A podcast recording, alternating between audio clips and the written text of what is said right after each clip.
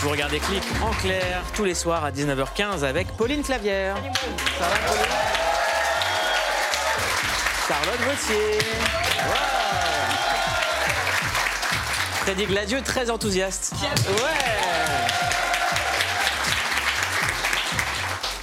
Il paraît que c'est ton nouveau délire, l'enthousiasme. C'est vrai, d'ailleurs. Sébastien Abdelhamid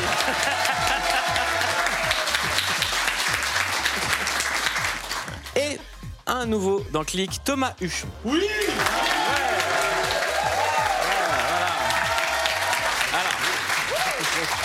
Thomas Huchon, si vous ne le connaissez pas, c'est un journaliste spécialiste du numérique et vous allez nous aider à décrypter des fake news et à comprendre aujourd'hui ce qu'est le complotisme. C'est bien ça? Exactement. En tout cas, on va essayer. On va essayer tout un programme. Aujourd'hui, on va tout vous expliquer sur la vidéosurveillance algorithmique qui va être expérimentée pour les Jeux Olympiques 2024. Vous allez me dire qu'est-ce que c'est que la vidéosurveillance algorithmique? Eh bien, regardez l'émission. Euh, et avec toi, on va parler du retour des Power Rangers. Évidemment. Évidemment, les Power Rangers. Et tous les jours, on passe l'actualité en revue, c'est la revue de clic.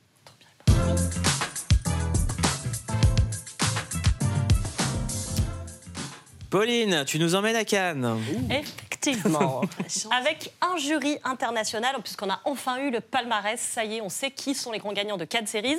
Alors, un jury international composé de cinq membres, je le disais. Le président, c'est lui, Lior Raz, co-créateur et acteur de la série Fauda, mais aussi Shirin Boutella, qu'on avait découvert, je ne sais pas si vous vous souvenez, mais dans Papicha. On a évidemment Zabou Bretman, qui est réalisatrice euh, iconique, hein, qui avait fait entre autres se souvenir des belles choses, et aussi l'acteur irlandais Daryl McCormack, qu'on a vu dans Peaky Blinders. Lui aussi, son visage doit vous dire quelque chose. Et Stewart Copeland, c'est lui le dernier qu'on vient de voir, le créateur du groupe de police, grand compositeur de musique de film, et notamment des films de Coppola. Alors, dans la catégorie meilleure série, qui est un peu l'équivalent de la Palme d'Or, euh, c'est une série, je suis trop contente, dont je vous avais parlé. allais dire Schtroumpf? Moi aussi, je te jure. Toi aussi C'est vrai que ça aurait pu. J'étais partie Ouais, pour un je suis- je puis je me suis dit, bon, ouais, je est-ce que c'est très important Je trouve content. Donc, en fait, c'est Powerplay. Je vous en avais parlé déjà il y a un petit moment. C'est basé sur l'histoire vraie euh, d'une femme, une jeune médecin, qui devient bah, tout simplement la première femme, première ministre de Norvège. C'est fantastique. Je vous en dis pas trop pour pas tout spoiler, mais il faut T'es enthousiaste absolument- aussi, hein Ouais, très enthousiaste. Il faut abs- c'est Freddy. Il faut absolument voir cette série. Euh, le meilleur euh, scénario a été remporté par Bargain. Alors c'est une série coréenne. Euh, attention, âme sensible, s'abstenir. C'est vraiment c'est un thriller sang, hyper déjà. sanglant. Ça se passe euh, sous fond de trafic d'organes humains, mais en fait il y a un tremblement de terre qui vient tout bouleverser. Et alors c'est le chaos. Tous les crimes, les pires crimes deviennent possibles. C'est hyper trash. Les plans séquences sont fantastiques et c'est aussi une grosse critique de notre société ultra individualiste et de ses dérives. Euh, ça va être très bientôt dispo sur MyCanal puisque Paramount Plus vient d'acheter les droits. Donc je précise que c'est quand même interdit au moins de 16 ans. Ouais, est-ce que ça a l'air euh, C'est interdit très au moins trash. 16 ans C'est très trash. meilleure musique pour Powerplay, ma, ma série favorite. Et ensuite, meilleure performance pour Dar Zuzowski dans Corduroy. Alors ça, c'est l'histoire d'une jeune fille à Tel Aviv qui se débat un petit peu entre bah, son boulot dans sa start-up, son, enfin, sa vie, euh, son anti-histoire d'amour avec son mec déjà marié. Enfin, c'est que des anti-héros, des anti-histoires d'amour. Et tout ça se passe à Tel Aviv.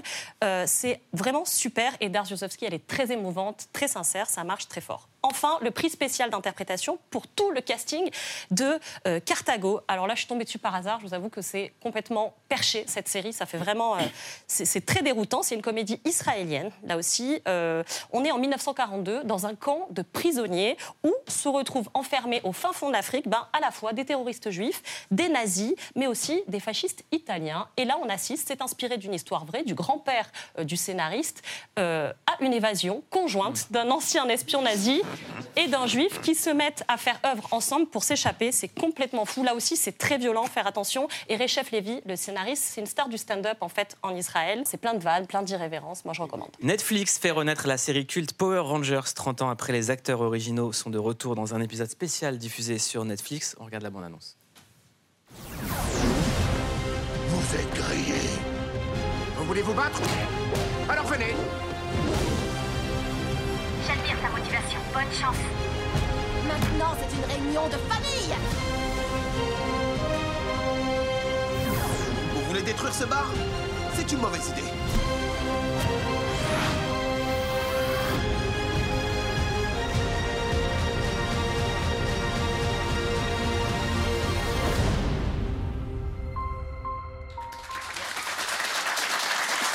Pour parler des Power Rangers, Sébastien Abdelhamid. Et oui, parce que les Power Rangers, c'est évidemment dans la légende. Alors, pour tout le monde, on va pas se mentir, les Power Rangers, c'est d'abord ça.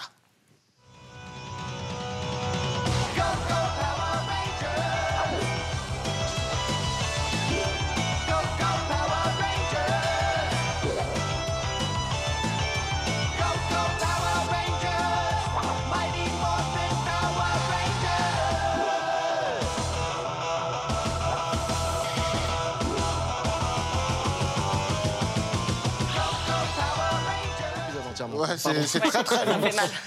J'ai l'impression qu'on a pris un extra. Ouais. Ça- ah ouais. Alors, attends, On TikTok. Des, couleurs- des couleurs partout, des flashs. vous allez être On surpris. pas compte à l'époque. Vous allez être surpris, on va parler drogue. Euh, c'est pas bien, évidemment. Alors en fait, évidemment, Power Rangers, c'est bien plus que ça. Parce que si à la base, en 93, on a les Power Rangers, c'est par l'intermédiaire d'un homme. Aïm Saban. Exactement. C'est mon modèle. Saban. On pourrait consacrer un dans la légende spécial pour lui, mais c'est une autre histoire. À la base, les Power Rangers, c'est un melting pot, au sens propre du terme. C'est euh, d'abord euh, issu de ce qu'on appelle les Super Sentai. Les Super Sentai, c'est des séries télévisées euh, japonaises qui rassemblent Kamen Rider, Bioman, Liveman, etc. Avec notamment des ados, comme Mouloud le disait, super-héros avec plein de couleurs qui se transforment parfois en un tas de trucs. Et pendant des années, bah, cet homme, Saban, était convaincu que ces séries japonaises pouvaient cartonner aux US, mais à une seule condition, qu'on ne voit pas que ce, ce sont des acteurs euh, Japonais. pas américains. Voilà. Donc il a dit, on va, ce qu'on va faire, on va tout re-shooter, les, toutes les scènes où il n'y a pas de masque, et on va mettre des acteurs américains. Et son vœu euh, s'est réalisé. C'est un peu chelou hein, comme méthode. Euh, en 93, quand les Power Rangers sont arrivés sur Fox Kids, et juste dans la foulée, dans le Club Dorothée. Merci de suivre, ça fait plaisir. Alors, une fois qu'on a dit ça, le reste appartient à l'histoire et à la légende, mais il y a des trucs qu'on sait un petit peu moins. Tout à l'heure, on parlait de drogue. Justement, Ah, c'est là, pas tu bien. nous, tu nous récupères. Voilà. Vous- Freddy, je il, suis là, je suis présent, là. il redevient enthousiaste. D'où l'enthousiasme. Je vais vous poser une question. Le rapport entre Breaking Bad et les Power Rangers La drogue. Euh, Pas loin. C'est La camionnette. non plus, c'est Brian Cranston. Parce que oui, Walter White, avant de doubler Zordon dans le film de 2017, il jouait déjà dans la série en 93. Il jouait dans. euh, bah non. Now you shall taste my firepower! Mirrors,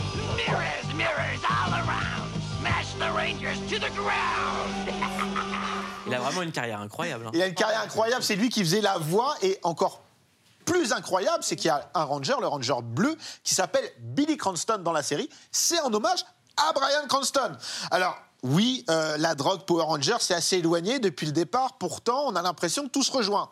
Eh bien, vous ne croyez pas si bien dire, même si vous n'avez rien dit, puisque la série a été interdite en Malaisie, au Vietnam et aux Philippines, car dans le titre, en fait, le titre entier, c'est Power Rangers Mighty Morphine, bah, ils trouvaient que ça ressemblait trop à... Morphine. Bien sûr, alors que la morphine, ça vient tout simplement du morphing.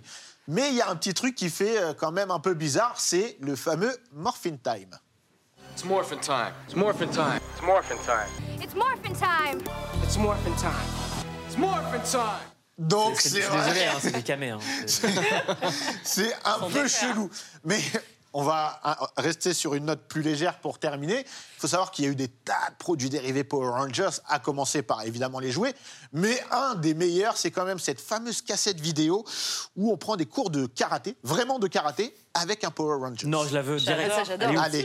Now let's begin the Mighty Morphin Power Ranger Karate Club.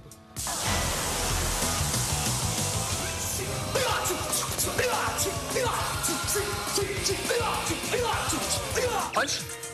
Front snap kick. Shoo. Shooto chop. Ready? And kick. Back your stance quick. Good. All one motion now. So you're gonna kick, boom, pa. Okay? Everybody understand? On est là pour apprendre des choses. Hein. C'est merveilleux. C'est incroyable. J'ai trop envie de faire du karaté. Ah ouais. Mais tu fais de la boxe déjà. Allez. Regardez comment il est rapide.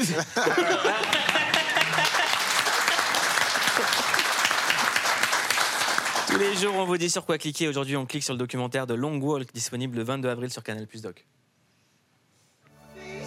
Every day, I get closer to her. H, Yeah, you're gonna have to be careful with the water. it's hot. 40 degrees. The more I walk, the more I realize You miss your family. that home might just be in me.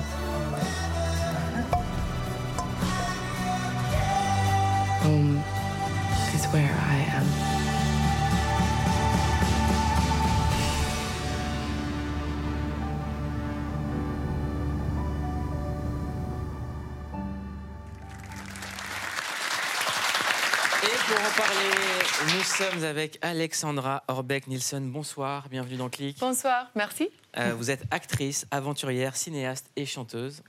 Euh, vous êtes une femme engagée pour la protection des peuples autochtones et vous luttez contre les chasseurs et les braconniers pour protéger la faune sauvage. Vous avez travaillé avec l'un des plus anciens peuples autochtones du monde, le peuple San, en Namibie, pendant plus de dix ans. C'est qui les San? Euh, le San, c'est une tribu indigène euh, en Namibie, le, plus- le plus vieux de- du monde, en fait. Euh, et euh, euh, le nom, c'est Junkwasi. C'est euh, un genre de, qui parle des dialectes clic. So, merci. C'est la première fois que je... Attendez, il y a un dialecte qui s'appelle Le Clic. clic. Oui, clic. Alors, Junkwasi, En fait, ce clic. ce qu'elle fait C'est là, une langue c'est- clic. c'est oui. ça, c'est le alors clic. expliquez-nous des mots en clic. OK, so, le clic, c'est comme euh, une lettre dans un mot. Et, euh, et c'est pour, euh, pour euh, euh, parler doucement à la nature. Et euh, c'est comme ça. Euh, quand tu dis euh, je m'appelle, c'est Miku o Mouloud. Vas-y. Non C'est dur pour moi pour parler français, mais. Qu'est-ce qu'on peut dire d'autre en clic? Euh, très, Très. Euh, et et c'est Wow. deux mots aussi sans clic. Mais c'est Arakachik, Raja, Singri. Euh, et, mon nom euh, Bushman, c'est euh, euh, o Nrissa. Et alors, comment on fait ce son? Euh, c'est six, six différents clics. Alors, Clics différents. c'est oui. lesquels? C'est. C'est un. OK. Ok. Euh, des-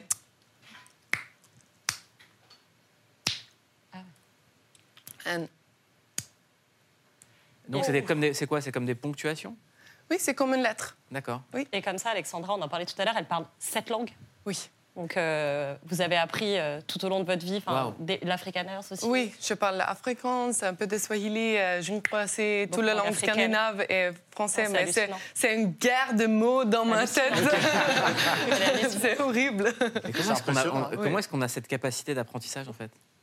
Oui, mais je- j'adore la langue. Je- C'est c'est important pour moi pour euh, communiquer avec le- les gens dans, dans un pays quand tu travailles euh, pas là. Et euh, le- c'est le même ici. Euh, mais je vais essayer. Euh, c'est pas parfait. Pour l'instant, c'est très, très bien. C'est- C'est c'est mieux que nous, des fois, en français. Ouais, merci. Je l'ai bien dit, je l'ai bien dit, franchement. ouais. Vous voyez Parce que c'est- Français, français. Ok. J'avoue que nous, des Encore fois, on- une fois. on est vraiment en galère pour parler une langue, en fait. Ouais, une ouais. seule. Euh, qui sont Kamaché et Cui, vos poteaux? Euh, oui, je- quand je traversais en Namibie, euh, c'est 1100. euh, non, 1400 kilomètres euh, avec Tramaché inclus. Tramaché, c'est euh, euh, comme un petit frère.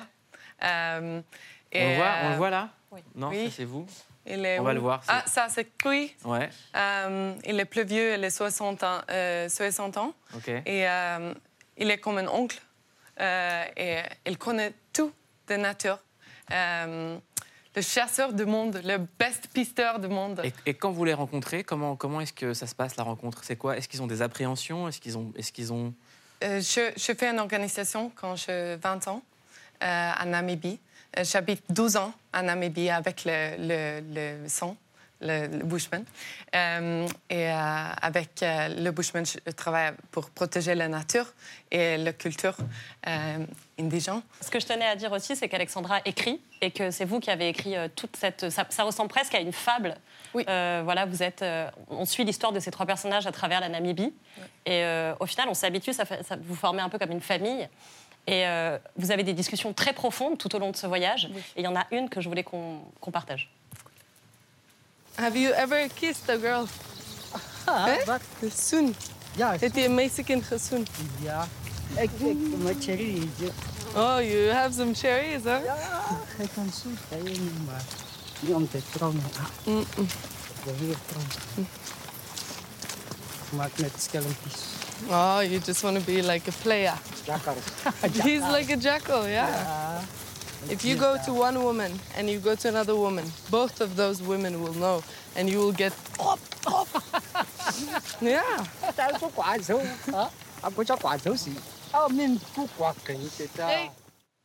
Et on voit que cette relation, elle marche vraiment dans les deux sens. Vous aussi, vous vous êtes pas mal confié à eux? Oui, c'est ma famille en fait. Oui. Vous dites tout au long du doc que vous cherchez votre maison. euh, Qu'est-ce que vous cherchiez vraiment en faisant ce doc? Un sens euh, de la vie, je pense. Euh, c'est une grande, euh, euh, une grande question que euh, tout le monde euh, cherche. Et euh, oui, c'est euh, c'est pourquoi je, je fais le marche, le traverse. Vous avez un début de réponse sur c'est quoi le sens de la vie? Euh, oui. On vous écoute. Euh, ok, c'est euh, guerre de mots. Euh, euh, Vous pouvez tout mélanger. Oui.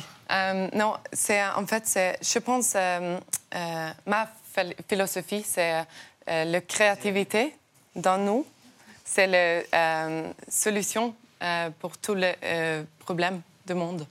Et pour moi, c'est pour utiliser la créativité pour faire des solutions, en fait, avec les gens in, indigènes, ah, indigenous, et pour protéger la nature.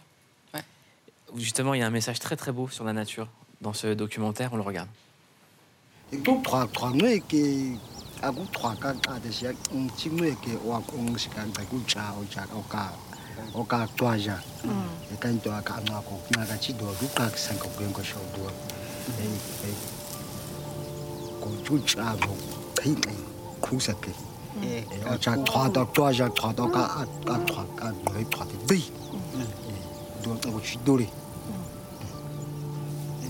Moi, moi, moi, ouais. Moi, quartier. C'est magnifique. Oui. Euh, c'est quoi la suite pour vous Euh, Est-ce que vous allez vouloir faire encore un autre documentaire Est-ce que vous avez encore une autre Oh, euh, OK. Oui. Euh, la prochaine étape pour moi, c'est un nouveau projet à Kenya. Euh, je travaille avec euh, le, le Yaku. Euh, c'est une tribu en- indigène aussi. Euh, et euh, c'est juste sept personnes du monde qui parlent le dialecte Yaku. Euh, le presque... euh, Disparu. Oui, disparu. Et euh, le projet, c'est pour faire une forêt de mots. C'est un, un truc peu poétique, en fait, pour protéger les forêts, le dernier espace sauvage, et pour survivre le, le langue, dialecte Yaku. Merci beaucoup Alexandra de Long Walk. Ça sera diffusé le 22 avril sur Canal Plus Doc. On va passer maintenant à Thomas Huchon. Thomas, question très simple, c'est quoi un complotiste? Eh ben, c'est à la fois très simple et très compliqué de répondre à votre question. Mais comme je la pressentais, j'ai été regarder ce que nous dit le dictionnaire Larousse. Ben, on dit que quelqu'un est complotiste, c'est quelqu'un qui récuse la version communément admise d'un événement et qui cherche à démontrer que cet événement résulte en réalité d'un complot fomenté par une minorité active. En gros, ben, c'est quelqu'un qui croit des choses fausses, mais surtout, c'est quelqu'un qui va voir des intentions là où il pourrait y avoir plutôt du hasard et qui va repeindre le monde avec ce prisme-là. Aujourd'hui, je voulais revenir, Mouloud, sur un exemple assez concret de ces théories du complot, ce sont les propos de Maître Gims. C'est plutôt l'impact qu'ils ont eu. Euh, pour ceux qui sont passés à côté et qui étaient sur la Lune la semaine dernière, le chanteur Maître Gims a donc expliqué lors d'une interview que les Égyptiens avaient l'électricité et pire, que les historiens le savent et qu'ils nous mentent sur ce sujet. Et justement, bah, ce qui devait arriver arriva. Il y a des tas de gens qui ont gobé ce qu'a dit Maître Gims. Derrière les propos de Gims, il y a quelque chose de plus ancien qui est en fait une théorie du complot qui nous explique que les Égyptiens avaient découvert l'électricité libre et gratuite et que on nous mentirait depuis des dizaines d'années, peut-être même des siècles, afin de nous faire payer pour de l'électricité qui devrait être gratuite. C'est un coup de Total Énergie, ça. C'est une des questions, euh, en tout cas, c'est l'une des pistes que on peut trouver assez rapidement Si je sur peux me permettre, Internet. t'as dit pour ceux qui, qui étaient sur la Lune, je pense que personne n'a jamais mis le pied sur la Lune. Mais effectivement, c'est là que finalement les propos comme ceux de Gims ou comme tout un tas d'autres qu'on voit circuler nous posent un vrai problème et qui deviennent dangereux. Le problème, c'est pas que des gens croient des choses fausses. Finalement, chacun a le droit de croire ce qu'il veut. Le problème dans ces histoires-là, c'est que quand ils croient des choses fausses, ils nous expliquent qu'il y a une forme d'organisation pour nous mentir. Et qu'en gros, des gens savent la vérité et nous la cachent volontairement. Est-ce qu'il y a eu vraiment des complots dans l'histoire? Les vrais complots, ça existe. Et les vrais complots ont fait l'histoire. Ce qu'il faudrait pas, c'est que des faux complots fassent l'histoire demain. Mm. Puisque si on manipule les populations avec des mensonges, tout ça, ça peut avoir des impacts, bah, y compris jusque dans des questions politiques. C'est d'ailleurs ce que montre une enquête de l'IFOP qui a été euh, publiée la semaine dernière. C'est une enquête qui a été réalisée à la fois sur la France et sur les États-Unis et qui essaie de mesurer la pénétration des idées complotistes dans la population. Ben, regardez ce chiffre qui va tout de suite vous éclairer. 55% des Américains déclarent croire aux théories du complot. C'est un Américain sur deux. On est à 35% en France, qui nous fait un Français sur trois qui déclare croire aux théories du complot. Ce qu'on peut dire aussi, c'est que finalement, quand on parle de théories du complot, bah, c'est intéressant de, les nommer, de les citer. Là, quand on parle de ces 55% d'Américains ou de ces 35% de Français, bah, en fait, c'est un certain nombre d'éléments. Il y a ceux qui pensent que le 11 septembre, c'est un coup de George Bush, ceux qui pensent qu'on n'a pas été sur la Lune. On va Hein, passer Freddy par... euh, Pour les deux, je ne pense pas. Pour les deux, Freddy. hein, on, va, on va passer. Va- oui, Quelqu'un peut aussi croire à plusieurs théories du complot, ce qui peut-être peut mélanger un peu les chiffres. hein, mais il y a aussi Roswell, il y a la guerre en Ukraine qui aurait été un mensonge inventé hein, par les Américains. Finalement, croire des choses fausses, c'est grave. Mais il y a quelque chose de pire que cela. Est-ce que vous avez déjà entendu parler de quelque chose qu'on appelle l'effet Dunning-Kruger?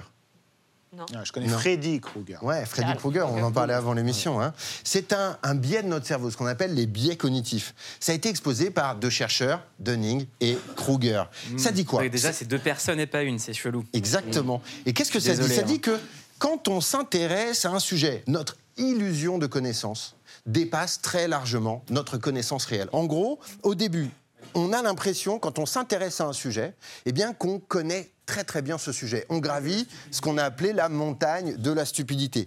Attention, ça ne veut pas dire que les gens sont stupides, on va y revenir. À force de travailler sur un sujet, eh bien on va redescendre dans cette vallée de l'humilité. On va se rendre compte que ce sujet est tellement vaste qu'on n'y connaît rien. À force de travail, de très longtemps, de travailler très longtemps, on remonte sur effectivement le plateau de la consolation. Le problème, c'est que l'immense majorité des gens, eh bien, ils vont pas plus haut, plus loin que la montagne de la stupidité. Mais je pense que ça va vous intéresser de découvrir d'où ça vient ce truc. À la base, les deux chercheurs découvrent un fait divers. En 95, il y a un homme aux États-Unis qui se fait arrêter. Il braque deux banques à visage découvert et on vient l'arrêter. Il comprend pas. Il comprend pas pourquoi on l'a reconnu. Il comprend pas comment on l'a identifié. Et devant l'insistance des policiers, il lui dit mais attendez, vous braquez des banques à visage découvert. C'est pas possible que vous soyez caché. Le mec dit mais attendez, moi je me suis recouvert le visage de jus de citron. J'étais donc invisible. Vous ne connaissez pas l'encre invisible. Découvrant ce truc-là, les chercheurs se disent mais c'est pas possible. Lui, il est tout en haut de la montagne de la stupidité. On est totalement d'accord. hein. Mais justement, n'oubliez pas que l'illusion de connaissance, c'est pire que l'ignorance qui s'assume. Quand on a l'illusion de maîtriser quelque chose, on va en parler. Quand on ne sait rien, en général, on a plutôt tendance à fermer sa Pardon, est-ce que tu veux dire qu'à ta droite, il n'y a pas quelqu'un qui a mis énormément de jus de citron sur lui depuis le départ Je dis que c'était ça. Merci beaucoup.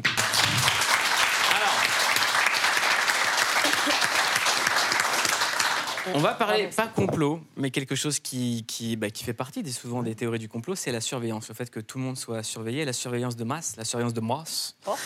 Euh, quelqu'un, quelque chose qui passionne les gens et qui, moi, me passionne. euh, et les JO posent plein de questions sur la surveillance de masse, avec notamment ce qu'on appelle la surveillance algorithmique. Euh, et on en parle dans un instant. Majorité 247 pour 400 contre 93. L'Assemblée nationale a adopté. Après beaucoup de débats, le recours à la vidéosurveillance intelligente sur la voie publique a été approuvé en France en vue des JO 2024. Basée sur des algorithmes, cette surveillance munie d'une IA doit être expérimentée avant et pendant l'événement. L'humain ne peut pas regarder les 10 000 caméras qui sont installées dans la ville de Paris. Et donc, si, je sais rien, moi, mais derrière une gare se passe un mouvement de foule et que les humains sont en train de regarder devant la gare, alors, eh ben, l'IA va pouvoir détecter et alerter les humains de regarder derrière. Dans le but d'assurer la sécurité durant la compétition sportive, la vidéosurveillance algorithmique permettra notamment de détecter des comportements jugés suspects et des mouvements de foule aux abords des lieux de rassemblement et dans les transports en commun. Une expérimentation sous l'œil du gendarme des données. Par exemple, si on veut détecter des personnes qui sortent des fusils Mhm. euh, et que vous sortez votre parapluie, et ben, si l'algorithme est mal entraîné, vous pouvez euh, avoir des forces de l'ordre qui viennent sur place de façon inutile et vous vivre un moment désagréable. Certains y voient les prémices d'une surveillance généralisée avec reconnaissance faciale, comme cela se fait en Chine par exemple. Surtout qu'en France, des villes ont trouvé des alternatives et utilisent déjà des logiciels intelligents de reconnaissance des formes et couleurs. C'est une œuvre utile pour pouvoir mettre hors d'état de nuire un certain nombre de ceux qui ont accompli euh, des délits et quelquefois extrêmement graves pour mieux protéger nos concitoyens. La loi fait figurer une fin de la vidéosurveillance algorithmique jusqu'au mois de décembre 2024. Cela va-t-il vraiment être le cas? Bonsoir Noémie Levin, vous êtes juriste à la Quadrature du Net, une association de défense et de promotion des droits et libertés sur Internet. Qu'est-ce que la surveillance algorithmique? Alors, la vidéosurveillance algorithmique ou automatisée, comme on l'appelle, c'est le fait de mettre une couche logicielle sur les caméras qui existent déjà dans l'espace public pour détecter et faire une alerte quand on voit un comportement prétendument suspect ou anormal. Ça, c'est pour l'idée générale. Mais il faut creuser pour voir qu'est-ce qui est problématique dans, dans le projet et, euh, et techniquement comment ça fonctionne. Parce que qui peut dire ce qu'est un comportement suspect? Évidemment, ça n'existe pas. Objectivement. euh, Parce que c'est une question, je vais la main, je suis désolé. T'as une question? Non, je pensais que Ah, c'est sur comportement. C'était une question. Parce dit qui peut dire. euh, euh, Allez. Mais justement, en fait, chacun a euh, sa notion de comportement suspect et il n'y a pas de, de- de comportement suspect objectif. Par contre, il y a des présupposés, il y a des stéréotypes. Donc, je vais donner des exemples de, de ce qui existe déjà. Un comportement suspect, ça peut être par exemple quelqu'un qui est statique. Parce qu'on peut se dire que euh, peut-être il fait le gay, euh, c'est louche. Sauf qu'en fait, quelqu'un qui est statique, ça peut être quelqu'un qui attend un pote, ça peut être quelqu'un qui flâne, ou alors souvent dans l'espace public, quelqu'un qui est statique, c'est quelqu'un qui fait la manche. Autre exemple de comportement suspect qui existe déjà dans ces logiciels, euh, courir. Et ça, c'est la vieille rengaine de si on court, on a quelque chose à se reprocher. Sauf Mm. que non, on peut courir parce qu'on a envie, on peut courir parce qu'on attend, le- parce Mm. qu'on a chaud- raté notre bus. Enfin, voilà. Euh, pareil, se regrouper. Euh, Est-ce que parce qu'on est 4, 6, ça, ça déclenche une alerte On En peut quoi juste faire un freestyle dans la rue comme ça. euh. Exactement. Enfin voilà, c'est en fait la manière dont on, on s'exprime dans l'espace public, dont on se déplace, est, est politique et euh, forcément euh, l'expression de, de choix. Et il n'y a rien qui peut être catégorisé comme objectivement suspect. Mais par contre, donc c'est- situations que je dis, je les invente pas, c'est ce qui existe déjà dans les logiciels. Et donc c'est pour ça que nous on, on- on dénonce ces outils comme un un outil de surveillance de masse et de contrôle social, en fait, de normaliser nos comportements pour être le plus. euh, Et le surtout, il peut être détourné, comme vous étiez en train de le, le dire euh, de manière pertinente. Ça peut être détourné après avec une utilisation autre que pour détecter des comportements dits anormaux. C'est ça, en fait, la, la vraie problématique, je, je pense. Exactement, surtout que c'est hyper large. Donc en fait, ouais. ce qui est anormal aujourd'hui peut être différent de ce que ce sera demain. Et c'est laisser tout ça à euh, l'avis de la police qui utilise ces logiciels et d'énormément d'entreprises, parce que c'est un marché juteux. Et c'est pour ça notamment qu'il y a cette loi aujourd'hui sur, euh, Chacun sur les peut y mettre les filtres qu'il souhaite. Alors, en fait, comment ça fonctionne euh, euh, et qu'est-ce qui va se passer Là, ça va être des expérimentations. On va euh, décider qu'on veut détecter euh, une situation. Donc, enfin, quand je dis on, c'est euh, l'État qui va déléguer ça à des entreprises privées. Et ensuite, on ne sait pas exactement comment ça fonctionne. Et l'autre problème euh, très important de cette technologie, c'est que ça repose sur ce qu'on appelle du machine learning, donc c'est de l'apprentissage Bah oui. statistique. Euh, donc on donne plein plein d'images à l'algorithme pour qu'ensuite euh, il fasse ses corrélations et il trouve dans une autre image, voilà, par exemple quelqu'un de statique. Sauf que pour des- la vidéo, c'est une technologie encore plus complexe qu'on appelle le deep learning ou le réseau de neurones. Du coup, l'algorithme va utiliser des données pour euh, faire ses modèles et on ne sait pas vraiment lesquelles. On peut voir un peu les résultats, mais on ne sait pas vraiment quelles données il a utilisées. Et sauf que là, on parle de nos corps, on parle de nos démarches, on parle de nos couleurs de peau. Et euh, Qu'est-ce qu'on doit craindre le plus pour finir? l'idée, c'est que quand on donne un outil de surveillance à la police, c'est jamais neutre. À l'État, c'est jamais neutre. Et quand on, on ouvre là la porte de la biométrie et des algorithmes, bah ensuite, c'est c'est tout un champ de, Je me- de je me- surveillance me totale. fais- qui- Je me fais l'avocat, mais est-ce que euh, les sociétés privées, comme Facebook, euh, Oui, WhatsApp, TikTok, n'ont pas déjà beaucoup plus d'infos sur nous que la police? En fait, il y en a un, c'est de la surveillance commerciale qui va vouloir, qui va effectivement, je pense, connaître beaucoup plus de choses sur toi que euh, peut-être l'État pour te vendre euh, des t-shirts ou qu'est-ce que je sais. Sauf qu'il y en a un, euh, quand on donne un, un pouvoir de surveillance à la police, c'est un pouvoir de répression et de contrôle. Donc, ouais, non, moi j'ai plus peur de l'État que de Facebook parce que l'État, il a un pouvoir de répression, de coercition sur moi et à la fin, il peut, euh, il peut me contrôler, il peut me mettre en prison, etc. Enfin, Zuckerberg, il a vendu des publicités à Donald Trump. Ah oui, non, mais après, la collusion entre les deux, aujourd'hui, c'est un même Non, monde. je- Là, je- je suis assez En d'accord. fait, on doit des pas deux choisir côtés. entre l'un et l'autre, hein, C'est les en deux, Je pense qu'on on aurait potentiellement le droit de dire non aux deux. Ah, il faut dire non aux bien sûr. Ouais, il faut dire non aux deux. Et sinon, mettre du jus de citron. Là, voilà, c'est réglé. direct. Jus de citron pour tous. Allez, on passe au CQFC. Mieux qu'un algorithme, la rédac de Click vous dit sur quoi cliquer. On démarre ce CQFC avec une très bonne nouvelle. À partir d'aujourd'hui, les abonnés de Canal Plus peuvent profiter du catalogue d'Apple TV. On vous a donc concocté pour l'occasion une sélection du meilleur de la plateforme. On commence par cliquer sur Ted Lasso, l'histoire d'un coach de football américain qui débarque en Angleterre pour entraîner une équipe de foot, un sport dont il ne connaît rien. Armé d'un optimisme à toute épreuve, il va fédérer une équipe jusque-là divisée par les égaux. Je sais que cet AFC Richmond se donnera à fond qu'il mène ou qu'il soit mené. Ou à égalité. Oh, vous avez l'égalité. On clique aussi sur Sévérance, une séduisante satire du monde du travail moderne à l'heure des bullshit jobs et des burn-out. Cette série d'anticipation que l'on doit à Ben Stiller vous propose d'installer une puce dans votre cerveau pour séparer vie professionnelle et vie privée. Effrayant et fascinant à la fois. Il n'y a rien qui soit vrai dans ce qu'ils disent. Je me disais qu'il fallait être un monstre pour envoyer quelqu'un travailler là-bas. Parce qu'il n'y a pas que les séries dans la vie, mais les documentaires aussi, on clique sur Beastie Boys Story, l'histoire du groupe mythique et pionnier du hip-hop. Riche en archives, le documentaire réalisé par Spike Jones raconte aussi l'amitié profonde qui a uni les trois membres du groupe durant plusieurs décennies. Un doc intergalactique. Now here's a little story that I got to tell about three bad brothers that you know so well. It started way back in history with that rock, MCA, and me, Mike D. C'est tout pour ce soir, on se dit à bientôt pour un prochain CQFC. Restez avec nous sur Canal+. Ce soir sur Canal, la série The Morning Show en exclusivité à la télévision française. Passez une bonne soirée. À demain. Bye.